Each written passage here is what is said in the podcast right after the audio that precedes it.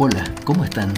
Estamos en el podcast Estamos inflados.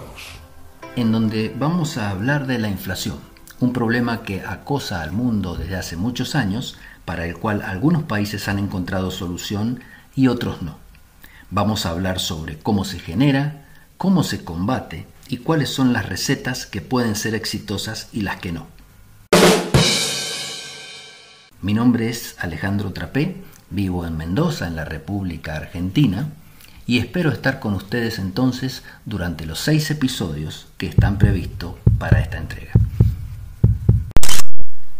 En las primeras tres entregas de Estamos inflados. hemos transitado la mitad de nuestro podcast. Hemos desarrollado básicamente conceptos abstractos, sin aplicación todavía al caso de ninguna economía del mundo en particular.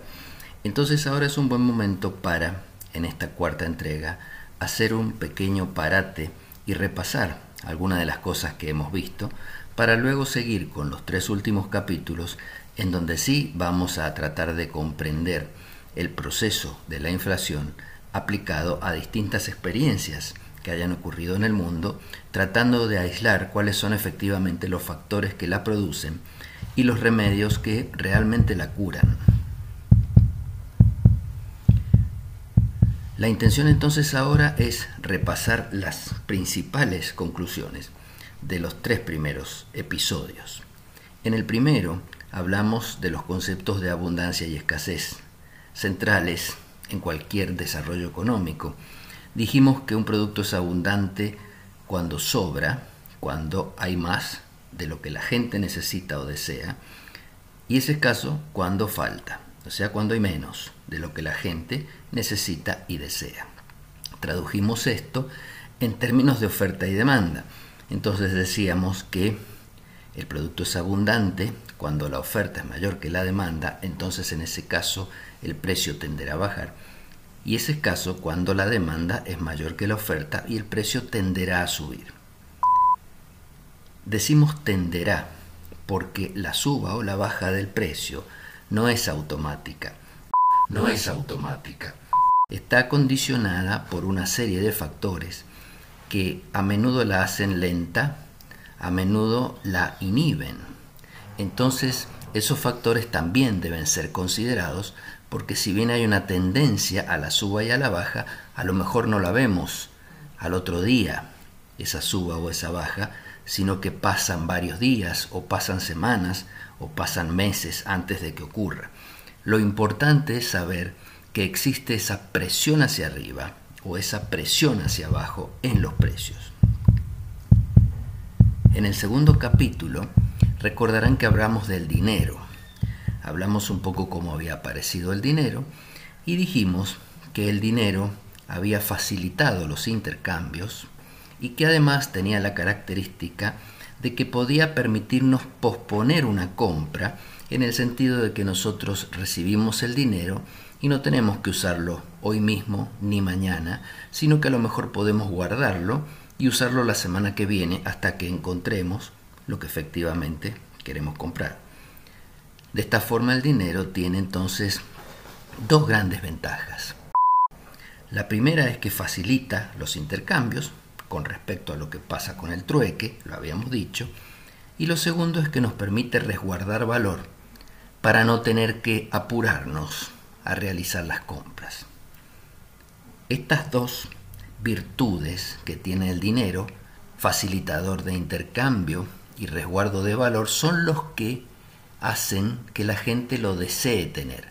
La gente desea tener en su billetera o en su caja fuerte dinero porque desea hacer transacciones y porque desea también guardar valor. De allí viene la demanda de dinero. ¿Cuál es la oferta de dinero? En las economías modernas, desde hace ya mucho tiempo, la oferta de dinero viene dada por las acciones del Banco Central, que es el único que puede producir, entre comillas, dinero y entregarlo a las personas. Tiene el monopolio de esta producción, entre comillas, de dinero de curso legal. Entonces el dinero también tiene un mercado.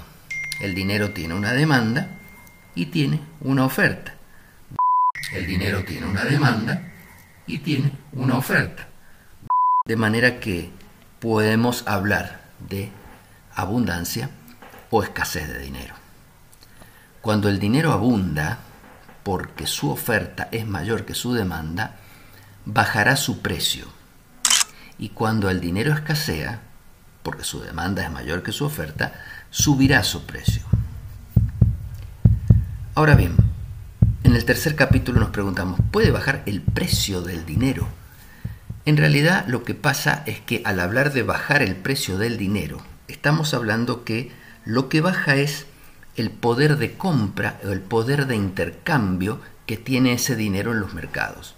Que baje su precio significa, por ejemplo, que yo tengo que entregar más unidades de dinero para comprar una frutilla. O tengo que entregar más unidades de dinero para ir a la peluquería y pagar el servicio del peluquero. O para colocarle nafta al automóvil.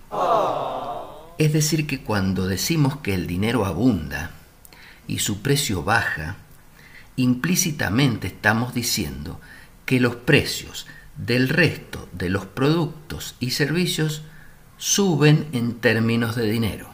Tengo que entregar más unidades de dinero para conseguir cada producto.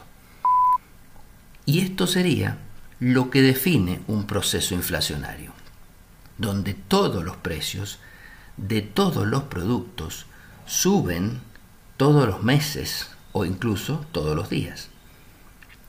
Si vamos entonces hacia atrás tratando de rastrear la causa, vemos que esto puede pasar, esta suba permanente y generalizada de todos los precios de la economía, porque lo que pasa es que baja el precio del dinero. El dinero pierde poder para intercambiarse por otras cosas, pierde poder de compra, Y esto pasa porque el dinero de alguna manera ha comenzado a abundar en la economía, se ha vuelto abundante. ¿Y por qué puede volverse abundante? Vuelvo hacia atrás, o sea, sigo yendo, escalando hacia atrás en los conceptos. Puede volverse abundante o bien porque aumentó su oferta, entonces ahora hay más oferta que demanda, o bien porque cayó su demanda, entonces ahora se produce de nuevo la abundancia porque la oferta, sin haber cambiado necesariamente, empieza a superar la demanda. Y allí entonces están las dos grandes causas de la inflación en un primer análisis. El aumento de la cantidad de dinero o la caída de la demanda de dinero. Son las dos grandes causas que juegan para que se produzca la abundancia de dinero, baje su precio y suban los precios de los otros productos. Dos aclaraciones finales para terminar este repaso. En primer lugar, cuando se produce esta abundancia de dinero, ya sea por aumento de oferta o por caída de demanda, el efecto sobre el precio del dinero, o sea que baje el precio del dinero y suban los otros precios, no es inmediato. No es inmediato. Igual que en los otros mercados. Probablemente hay tiempos en donde se va a producir este efecto final, de manera que el aumento de la oferta o la caída de la demanda de dinero no van a impactar mañana ni pasado mañana y a lo mejor dentro de una semana o un mes recién vamos a ver la suba de precios. La segunda aclaración es que este aumento de la oferta de dinero o de la caída de la demanda de dinero, si ocurre por una sola vez, o sea, una sola vez el gobierno emite dinero o por alguna razón una sola vez la demanda de dinero baja un escalón, eso no va a ser inflación, porque va a producir sí una caída en el precio del dinero durante un momento nada más y una subida en los precios de la economía durante un periodo nada más pero luego eso va a terminar. Si eso termina y se produce nada más que un mes, por ejemplo, una tasa de inflación determinada, no significa que estamos ante un proceso inflacionario. Para tener el proceso inflacionario necesitamos que la cantidad de dinero vaya creciendo permanentemente o la demanda de dinero se vaya cayendo permanentemente. Estas son entonces primeras conclusiones para entender de dónde vienen los procesos inflacionarios. No existen procesos inflacionarios sostenidos o procesos hiperinflacionarios en donde no haya emisión de dinero en absoluto. Ni tampoco existen situaciones en donde los gobiernos emitan dinero permanentemente y no se refleje en absoluto en la inflación. La relación dinero-inflación es una relación importante, es una relación comprobada en todo el mundo. Lo que pasa es que no es una relación perfecta, ni es una relación lineal. Si la autoridad monetaria emite 5% de la base, no necesariamente ese mes la inflación va a ser 5%. A lo mejor recién es 2% el mes que viene, 2% el otro mes y 1% el otro mes. De manera que cuando uno analiza el proceso inflacionario hay que tener muy en cuenta este problema de los rezagos y no esperar que la relación sea perfecta, pero sí esperar que la relación siempre exista. Con esto terminamos este breve repaso y esta especie de descanso en nuestros episodios y la semana que viene arrancaremos con el cuarto episodio en donde ya sí comenzaremos a analizar los números de la realidad y también el proceso por el cual se produce la relación imperfecta, rezagada entre dinero y precios. Muchas gracias, hasta la próxima.